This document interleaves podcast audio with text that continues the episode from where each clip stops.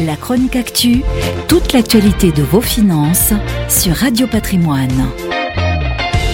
Face aux GAFAM, Google, Apple, Facebook, Amazon et Microsoft américains, on trouve leurs alter ego chinois, les BATX pour Baidu, Alibaba, Tencent et Xiaomi. Alors que les Américains continuent leur insolente progression de plus 10 à plus 20% depuis le début de l'année, pour les géants de la tech asiatique, rien ne va plus. Depuis un niveau record atteint en février 2021, la valeur du Hang Seng Tech, un indice de la bourse de Hong Kong spécifique aux entreprises du numérique créé en 2020, a perdu près de 30%. Le mal ne vient pas des consommateurs chinois, toujours aussi avides de consommation, ni d'un énième épisode de guerre commerciale avec les États-Unis. Ce sont bien les mesures prises par Pékin à l'encontre de ces géants de la tech qui accentuent la méfiance des investisseurs. Après l'arrêt surprise de la cotation de Ant Financial, la fintech de Jack Ma, le patron d'Alibaba, et sa disparition pendant quelques jours en fin d'année dernière, Pékin vient à nouveau de frapper un grand coup.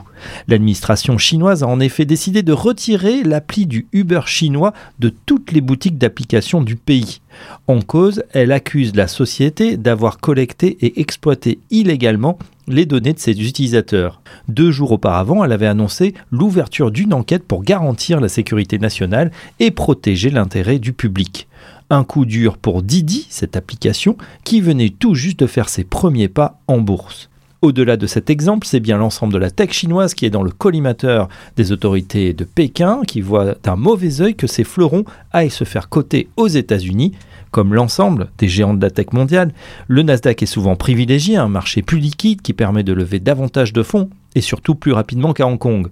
Or, l'administration chinoise voudrait bien rapatrier ces fleurons, ou tout du moins bénéficier d'une double cotation. C'est ce qu'a accepté JD.com ou Baidu, tandis que d'autres sociétés chinoises ont suspendu leurs IPO, introduction en bourse à New York, pour revenir au bercail, à l'instar de Ximalaya, une application de podcast.